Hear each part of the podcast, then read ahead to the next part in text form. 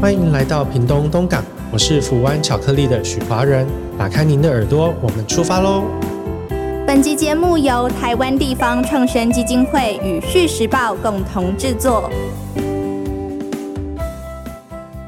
地方创生的节目，今天又来到跟美玲姐的时间喽！各位听众朋友们，大家好，美玲姐好，玉玲好。今天我们要来聊一个。我个人非常喜欢的东西哦，而且其实之前美玲姐已经有带着呃一个团队来跟我们聊过了，就是巧克力。我我真的超爱超爱超爱吃巧克力，所以呢，当我听到美玲姐又在帮我们介绍一个巧克力团队的时候，我真的是超开心的。大家可以想象一下，就是如果你原本的这个人生的经历哦，二十几年的时间吧，就是都在做跟你现在投入的事业不相关的事。而且你所学呢，可能是资工，对不对？资工、资管、理工科系相关的东西。然后有一天呢，你结婚了，跟着你的太太到国外去这个蜜月旅行，然后吃到一个非常好吃的食物，就是巧克力。然后你的人生就骤然转变了。我去欧洲的时候，也常会去找他们当地那种很厉害的各种口味的巧克力。我没有办法想象，我因为爱吃，觉得很棒，我就把我整个身家、我整个人生的投入，连太太都拉进去了。这个故事真的太太神奇了。那今天我们邀请到的呢，就是这样一位传奇人物。可能你如果很喜欢吃巧克力，也曾经去过屏东看过一些有趣的巧克力的园区，你可能会听过他们。今天我们欢迎这个福湾巧克力的创办人许华人，华人来到我们的节目里面。你好，美玲姐好。美玲姐，你是什么时候认识他的？我认识华人是在我还在国发会主委的任内，那时候是真的，我们希望能够知道地方创生，我们如果要如何去落地。是。那那一次，其实我是带着企业返乡，也就是我带了我们中小企业总会的这一个会长于佳，是。回到了他的家乡东港。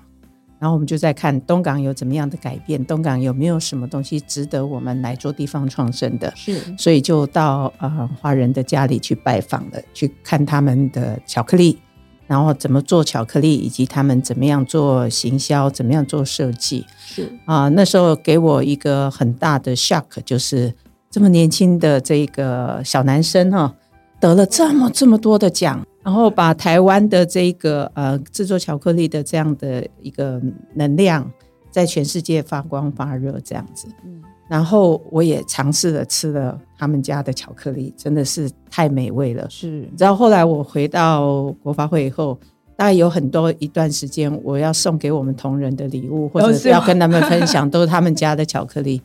然后他又可以把这个我们农业很多在地的特色哈，通通融入在这个所谓的不一样的巧克力，不是原味的。是，可是他做原味的那个黑色巧克力也做非常非常的。他们家的黑色巧克力的黑巧克力真的非常好吃，大家相信我，因为我是个巧克力超级爱好者。你是你吃巧克力控，我知道。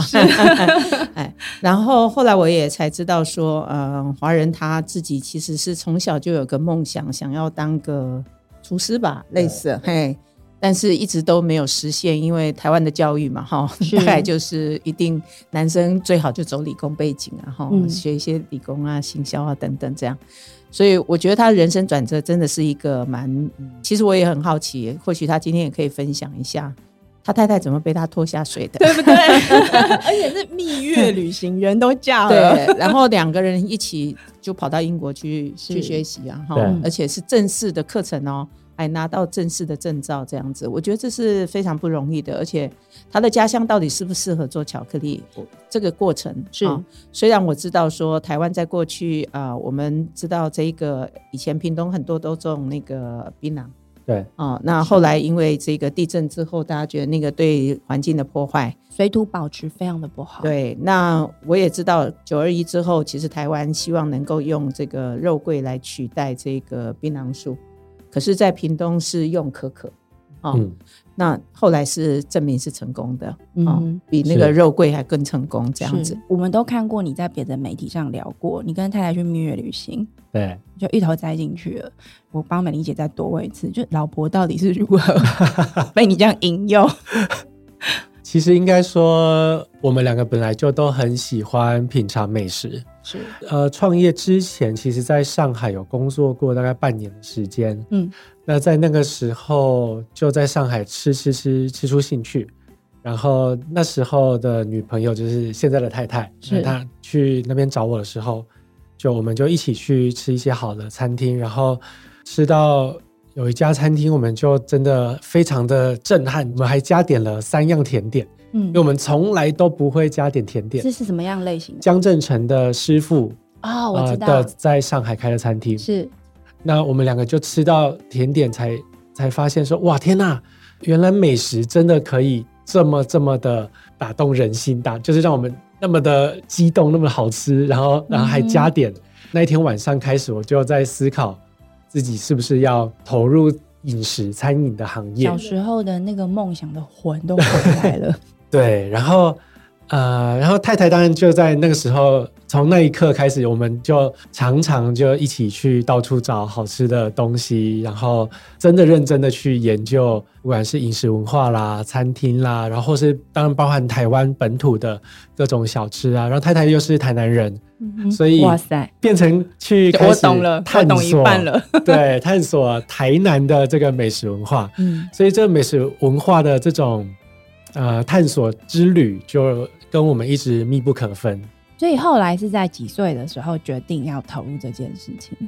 哦，我就从上海那边工作完半年之后，就嗯回来台湾念餐饮学校的嗯研究所。对，然后然后就就一路这样踏进去餐饮的行业。那我要先讲哦，因为他原本念的是资工跟资就 是对资讯相关领域的东西。你知道资工在台湾是多抢手的啊、他的他的薪资路径跟他的职涯路径，一般来说比较符合就是社会大众的期待。我蛮好奇的是，当你做这样子的这个转换的时候，因为那个不是小转换，你知道有的人，比如说我我对 coding 没有兴趣，那我去做这个经营管理，那是一个小幅度的跨，你还是在这个领域里，可是你这个是。就完全换掉了。你在那当下有需要跟家人沟通，有需要去思考未来吗？还是你就觉得没有，那就是你要的东西？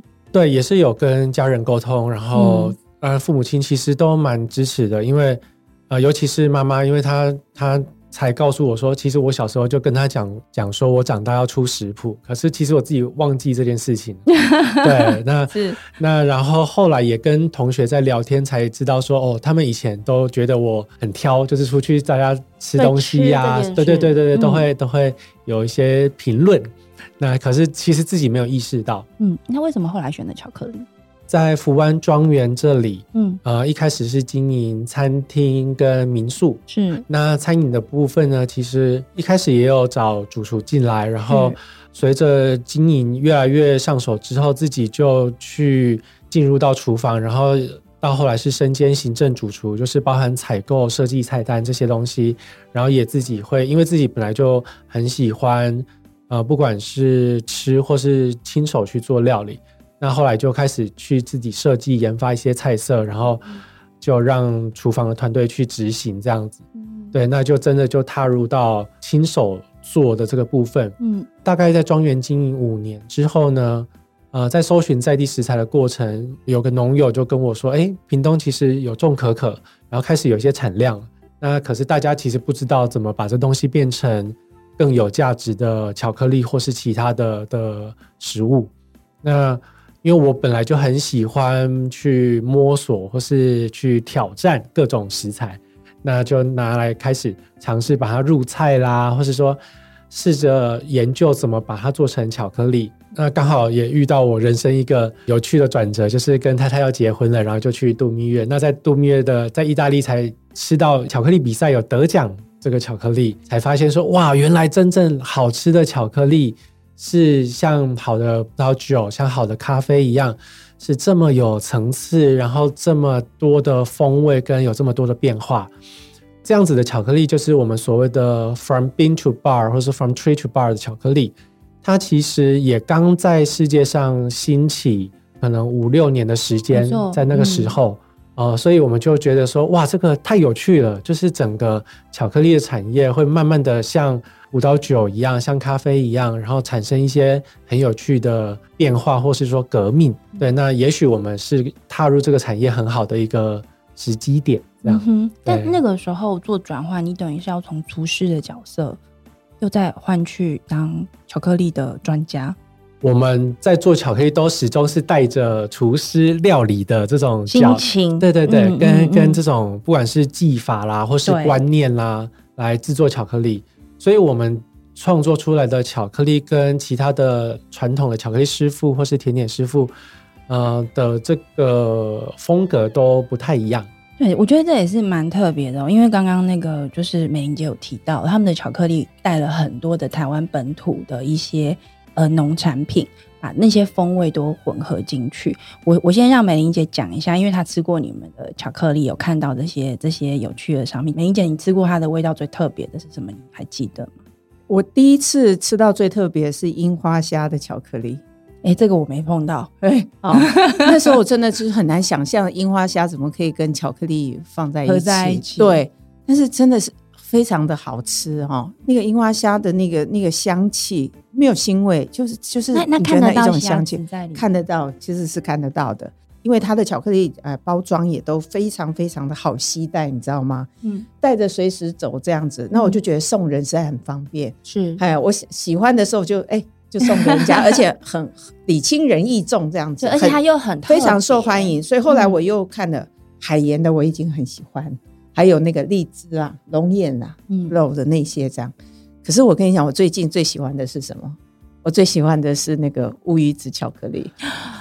哦，乌鱼，等一下，让我体会一下。我觉得可能很特别哦，因为他们都是那种有一种深刻味道，可是它怎么合得来啊？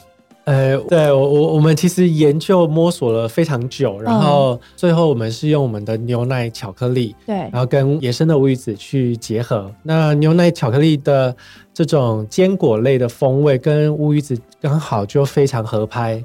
哎，我现在越想越觉得好想吃一口，因为想象一下那两个的味道真的挺合得来的哎。对，因为其实我在研究乌鱼子跟巧克力搭配中试过非常多的东西，包含水果类的啦，然后是新香料类的东西啊，或是传统的这种萝卜，然后是那个大蒜、什么水梨、苹果这些。对，那最后我发现，其实要能搭得好的，还是需要一个比较圆润的，然后有一点点轻轻柔柔，不会盖过乌鱼子本身风味的这个媒介。嗯，对，那巧克力加上牛奶，刚好它是一个，很对对对对对对缓对和原本巧克力的那个比较深奥的味道。嗯对，然后它刚好找到一个平衡点，让乌鱼子的咸鲜味可以跳脱了出来，同时又不会掩盖掉它特殊的香气。哎，那个台北哪里买得到？一零一的 B 我 one，等一下就去找 啊。这个是季节限定，这个我们目前是什么时候只有在过年的时候才会推出。我那我很少跟美玲姐聊节目，都在聊吃的，聊得这么开心。我们两个都是自己出去吃东西的时候会这样聊。可是你把巧克力当成是一个主食，或是是一个主 key，可嗯是你一直在寻找这个 key 跟别的东西的这个搭配关系。这个事情我在欧洲跟美国的巧克力，我会看到一些些，可是他们的嗯搭配大概就是坚果。啊，有一些些水果，我会看过一些水果，牛奶啦，牛奶是最多的，对可是我很少看到像你这样子搭配。你一开始做的时候，你有觉得就是自己是在异想天开，还是是你真的是从味蕾的感受跟想象去推出来的？身为喜欢料理的人，那大部分的食材都会想要去尝试摸索，然后搭配。嗯哼，那确实，在早期在开发巧克力的时候，常常会会撞墙，就是会觉得说，诶、你做过最难吃的是什么？啊、你觉得什么跟巧克力搭起来真的很困难？它真的很难找到一个最适风味。海鲜类的东西真的很困难。所以樱花虾真的做出来的确是蛮蛮呃，就是有趣的一个尝试的结果，成对成，功的。我觉得不只是有趣哦，就是嗯因为我们在做做巧克力，常常或是吃别人的巧克力，常常会觉得，哎，呃，蛮有趣的。嗯但是有趣会不会成为一个经典，想让你一吃再吃？我觉得那是是另外一件事情对，所以像樱花虾，我们其实不断的修正，然后到后来我们才才真的觉得，哦，它的咸跟甜的比例抓找到了一个刚刚嗯好。对，一个很好的平衡，就是尤其亚洲人，日本啦、香港啦、我们台湾啦，都会很喜欢吃这种咸甜咸甜的这样子的的零嘴。嗯对，所以樱花虾巧克力嗯就有这样子的概念在里面。呃，包含咸甜味，然后包含这个坚果的口感，樱花虾的一点点嚼咀嚼感，这样是。对，我我觉得这个很好玩的，因为巧克力我们不会觉得那个是亚洲食物，我们就一直觉得那就是一种欧美的，没错，很。很西式的东西，对，而且在台湾，我想以前我我们真的都把那个当甜食，然后这个这个甜食是不能常常吃，牙齿会坏掉或什么，对不对？对，其实不是，巧克力是一个很棒的食物。那我在想象，如果今天我是一个消费者，我走进了一家店，然后我看到它是以巧克力为主食的这样一个店，大家都会有个想象，就是窗明几净啊，然后玻璃柜啊，然后有很多的巧克力这样子。但是我绝对不会想到我会碰到那些食材。乌鱼子啊，樱花虾，你觉得你在配这些食材的时候，你是怎么样去想象你所呈现出来的食材？你的这家餐厅，他想要给人的感受是什么？因为你在改变巧克力它的食物给市场的印象跟感觉，是，所以你也在定义新的东西。你怎么看待你的店跟你这个这个这个餐盘餐桌？没错，呃，确实，我们就是在定义新的时代的巧克力，因为。其实，毕竟巧克力不是台湾本来就有的一种食物，对，它的原生在南美洲，所以像南美洲啦，或是非洲、东南亚，他们的巧克力相关的饮食文化其实非常的深厚，很有底蕴，是啊，有非常多的故事跟传奇。是那呃，我们在台湾要怎么做出属于我们自己的巧克力文化，然后做出我们自己的特色？那其实我们就是想要打造一个新的当代的巧克力饮食文化。那这个其实它的感觉就很像台湾，就是我们承载了来自世界各地不同的文化，然后不同的这种感情在里面。嗯，那包含店面的设计，包含包装的设计，或是我们的口味的设计，以及我们想要传递的。这个全新的饮食文化都是很当代的，然后符合现在的人的需求。那我们就不去追溯或是考究太多的以前的东西，是是是。屏东以前是没有巧克力的。是，然后它会有巧克力树，是因为那个就是水土保持。我们想要从槟榔找到另外一个经济作物，巧克力。我我其实不太知道为什么会选到巧克力啦，但是的确，我刚刚在节目前还有跟就是两位在聊，我就说我有朋友是屏东人，然后最近我刚好看到他的脸书分享，就是他已经很多年没。没回屏东，因为他都在国外工作。他最近就回来，他就说，他就发现，嗯，天哪，怎么屏东开车到处都是巧克力庄园？就是美玲姐讲，我才知道说，哎，对，因为那边在种可可树。对对，那也就是说，当一个经济作物，它因为某一些地方的这个呃经济作物的翻转的原因，它开始种植之后，它其实往下接续，还要有人去应用这样的经济作物。可是我我觉得华人在做的事情，其实不只是说，哦，我们这里除了从产槟榔变产可可。华人应该是带动这样的一个风潮啦，然后他也嗯，真的自己懂食材嘛，然后他又去自己去研读的这一个呃叫做巧克力的品鉴师，是不是？对，天生可能就是那个味蕾上面哈有那个天赋，对，跟别人不太一样，他可以去了解这个食材的东西。那他开始研发了这个巧克力之后，让整个屏东的这个可可树这个。果实是，我知道我那时候去他家的时候，我大概超过百分之八十以上的都给他收购了。好，那大家都在帮当地的农民，让农民就是有很安定的一个收入，就是安心的去种可可。对，然后我看到晒的那个可可，我想说，哎，这个纸能用吗？嗯，他就告诉我说，台湾的可可其实跟别人家不一样，是大概百分之百哦都可以来来运用这样子。哦，所以。那你就到他的他的那个算观光工厂里面，他也有展示出来，让你知道他整个的过程是，那是非常先进的。嗯，我讲你不要以为他在屏东东港，以为说他用那种很传统、很传统的方法在做巧克力，不是哦，他其实是非常先进的这样子。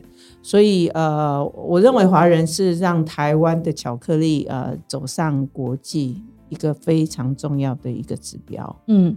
呃，因为他得了很多的奖，我我试着在很短的时间之内把重要的念出来就好，因为真的太多了。我同事给我一整整一页啊，我不知道如何念法。好，来，呃，这个一八年开始得奖，是吗？还是更早就有？七年，一七年，好，那大概就是又漏掉。你看，已经整整一页了。好，我我先念我手上有的哦，就是在这个亚太区的这个赛事，呃，有拿下十六个奖，这是一八年。然后在这个意大利的佛罗伦伦斯这边的这个世界巧克力大赛，就 ICA 的这个世界总决赛，两金五银二铜，这是一一八年。那一九年呢，在亚太区。从去年前年的十六到变三十一个奖，然后呢，在全球赛事是五金十九银四铜，然后这个一号屏东黑巧克力的百分之六十二，这个他拿下了世界最佳黑巧克力，世界最佳哦，然后全球小批次生产的黑巧克力的最佳制作者，跟全球小批次生产的最佳巧克力的三个金牌，这个是一九年的成绩，然后我先跳过，因为东西太多了。那这个二零。二零到二零二一的时候呢，也这个亚太区的黑巧克力拿到整体最佳大奖，然后连续四年得到这个奖，然后在那一年有得到七金九银四铜八个特别奖，这个是到二一年嘛？那二二年我不晓得什么时候公布。我觉得华人他们得奖的方式是一个比较整体体系性的在在做这个事情，否则你不会用整体大奖来拿这个奖，因为我听到很多都是单一奖项。就是单一其中一个很特别，所以得奖了。可是我看你是用很系统性的方式在准备你们的这个产品，你可不可以跟我们聊一下，就是去拿这些奖、去参赛的起心动念，以及得到这些奖对你跟你的团队来说，它有什么样重要的意义？其实一开始会想参赛，主要是想要磨练自己，那也试着去了解自己做的东西。在世界上大概在什么样子的水平？其实我们在二零一六年第一次报奖的时候，其实是没有拿到任何奖的。OK，但是但是有有评审有 feedback 回来，那我们看一看，就哎，其实好像还不错。对啊，大部分就是说，嗯，可能没有什么太严重的瑕疵，但是特色的风味还不够明显。是，然后刚好一七年我们就又去。呃，上了这个巧克力品鉴师的课程之后，那对于整个巧克力的眼界跟想象才整个完全的打开。这个是什么样的一个课程啊？呃，它是一个，它由三个创办人，就是一个英国英国人，一个意大利人，一个美国人，然后他们都是除了巧克力爱好者之外，也都有另外的呃身份。嗯，像意大利老师就是酒跟茶的老师。然后美国的老师呢，他除了巧克力之外，也是呃饮食作家，也是餐厅老板，也是历史学者。是呃英国的老师，他是本身是个科技背景，然后也会做做音乐。是对，然后当然也就是很喜欢巧克力这样子。他们就一起去创立了一个巧克力评鉴师的这个，一开始是一个小小的俱乐部，然后后来慢慢的，因为科技背景的这个。英国老师，他就做事情啦，想法都比较有系统性，是，所以就慢慢把它越来越规模化、越组织化，所以从一个小小俱乐部变成一个巧克力爱好者的品评的交流的，是一个很长期累积起来的一个一个共识，对不对？对对。然后到最后，就慢慢把他的东西真的发展成一套有系统性的一个教材，然后就来训练这个呃很多的巧克力爱好者成为有。一致性的标准跟语言，怎么去吃巧克力，对不对？怎么品尝巧克力？对，然后而且它背后有很强的科学支撑。可不可以举一个例子？就是例如说，像我们的这个巧克力风味轮，嗯，因为像葡萄酒、咖啡都有，大家应该都知道有风味轮。对对对。而像巧克力，他们这个系统发展出来的风味轮呢，其实是建构在人体的神经科学、味蕾的神经科学之上。所以你在这个风味轮里面去对应到的这个风味，都是真的从你舌头上面可以去感感受到，然后可以找它是有相关的脉络的。所以这个风味轮里面就有它自己的逻辑存在，就是它从上到下，从左到右，它的烘焙程度的不同，或是发酵程度的不同，然后都可以吃得出来就对了。对对对，所以。它就衍生出一个非常嗯有很强的科学基础，这算是一个认证对吗？是，它是英国的教育部有正式认证的一个的一个执照。OK，是是。你拿到这个执照之后，对于你后来去做你的这些特殊风味，你要定义你的餐桌这些特殊风味的那个印象是什么？作为一个厨师，呃，一来是我对于巧克力的认知真的就完全打开，然后知道说最好的跟不好的它的方向是哪边，然后差异在哪里。因为其实坦白说，如果我们举例假设你要酿葡萄酒，嗯，你如果没有喝过世界上最好喝的葡萄酒，或是世界上最难喝的葡萄酒，哦。那你可能不知道说，哎，你怎么做才是对的，对。或是说大家没有一致的标准，是。对，那那真的就很困难。是。可是当你有这样子的标准之后，然后你也知道它的两端的极限在哪里的时候，那你就知道要往什么方向去走。所以我们也可以把你的这个所有的巧克力放在这个风味轮上面，用一致的标准去定义你做出来的每一道巧克力在这个风味轮上面的位置，用这个方式去跟全世界的理解这套标准的这个风味的这些巧克力品尝师们去解释说明它是什么，它在哪里。对对不对对，就像就像，哦例如说，我们拿到最佳黑巧克力这个台湾一号六十二趴的是这款黑巧克力，它的标准的风味就有榛果、太妃糖、葡萄干、对，有很长一 我要打开我的笔记。奶油。对，那而且我们发现，大部分很好的巧克力，它都会坐落在至少三个象限。风味风味象限，对就是它都是扩展、扩张型的，是。三到四个或甚至五个点这样子。是，是，又有复杂性，但是又有平衡感的一种味道。嗯哼，对，所以这个训练就带给我这样子的一些知识跟味觉感受。我觉得这很好玩，因为美玲姐，我觉得这样听完啊，其实他们的巧克力某个程度要走上国际市场已经准备好了，因为它是用国际标准在。我们其实已经已经是 国际水准了。呃我们已经销售到世界十四个国家。十四个。那你你嗯你推国际市场是怎么推的？其实，因为巧克力的圈子真的很小，最快的方式其实都是我们出去参展，包含西班牙啦，包含呃美国啦，呃日本啦，然后就会认识很多好朋友。那这些业界的好朋友，大家都非常喜欢我们的东西，真的都会帮我们去推荐，不管是推荐给消费者，推荐给其他同业的朋友，甚至推荐给代理商。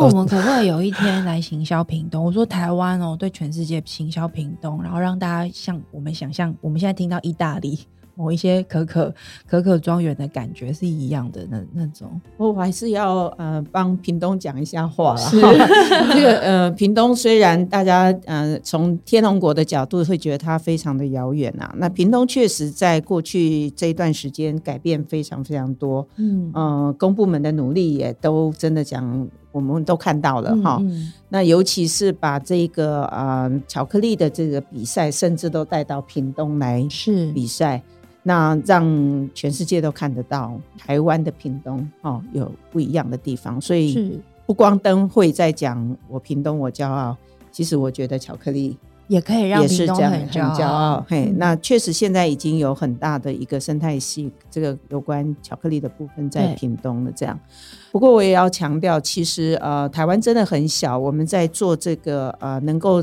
走向国际的。像华人他们这样子的话，我们要非常非常的感恩哈，他们的嗯努力，然后让全全世界看到我们。所以呃，其实在，呃业界，有时候我们呃台湾常常传统上都见不得人家好哈，然后就会去做一些无谓的批评啦，或者什么这样。其实那个是消减了我们台湾在国际的能见度这样子。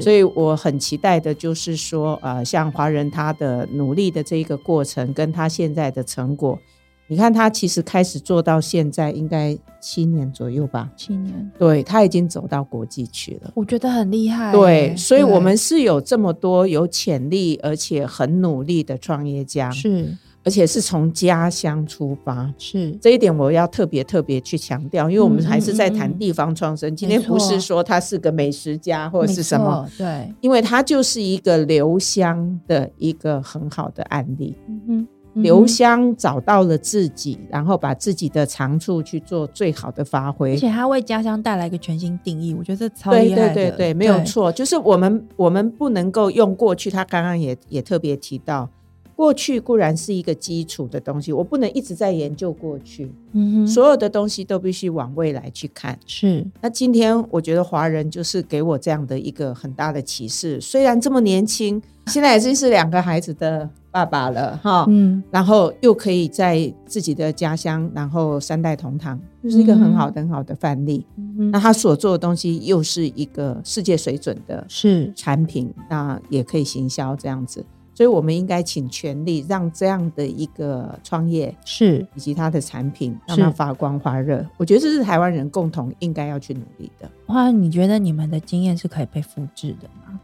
我觉得有机会，但是呃，时机点其实坦白说，真的也蛮重要的。这么说，就是在尤其就像我们当初要踏入这个巧克力产业的时候，这一个 Bean to Bar 的这种巧克力的模式才刚起来不久，对，然后而且是全球性的，都才刚刚开始，对，所以以可是像现在就已经有非常非常多的竞争者，嗯，对，所以在现在更高度竞争的情况之下，就要有更多的不同的做法，才有办法让消费者再去注意到你新进来的品牌。嗯，。对，那如果我们从供应链的角度来看这个事呢？因为我我刚刚在听你描述，我觉得你在做的其实是一种呃品味生活的一种形态的服务的一个创造。那除了在定义巧克力这样子的一种呃食材食品，它可以长成什么样，它可以有什么样新的风味之外，我觉得在品尝这个其实也是我在欧洲旅游的时候我的经验。我觉得他们很少就只给你一个。它都会有一个搭配的东西，对比如说你去吃喝喝酒酒庄，它会搭配一些食材，例如像呃乳酪啊、果干啊，然后有时候坚果，有时候甚至会给你一整个就是一个餐这样子，有主食的这样子。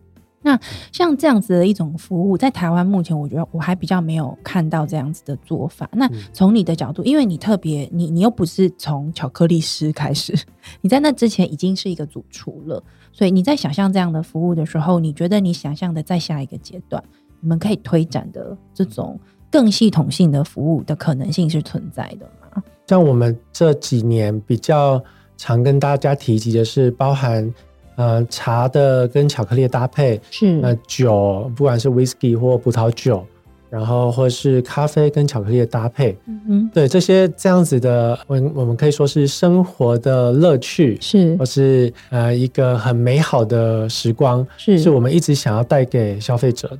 是，对，那我们有一句话说“富过三代才懂吃穿”嘛，那其实在，例如说欧洲，尤其是欧洲，意大利人啦、法国人啦，对。真的非常非常的享受生活。那，那台湾人其实，在这一块还需要再多多放松一点，然后我跟大家学习。我觉得新的世代已经慢慢的开始在练习，而且他们也喜欢享受这个事情。对，就是大家开始懂得去品味好的精品咖啡，然后啊、下班后会一起学习品味葡萄酒。是，对，那巧克力也慢慢的开始有这样子的一个趋势。我们希望带给大家越来越多关于巧克力的知识跟品味，然后跟呃如何享受它这样。我我觉得很期待，很期待你们会带来的新的服务形式是什么？因为美英姐，我觉得这才是真正的所谓的国家或社会的这个世代转型跟变化。刚刚还有提到嘛，就是呃，富过三代才懂吃穿。我觉得这个讲的真的蛮有道理的。我觉得你要我爸爸妈妈那一代，花一两百块、一两千块去买巧克力，他们一定会觉得疯了嘛？这样，那我这一代就会觉得，哦，如果我有余裕，我真的很想试试看。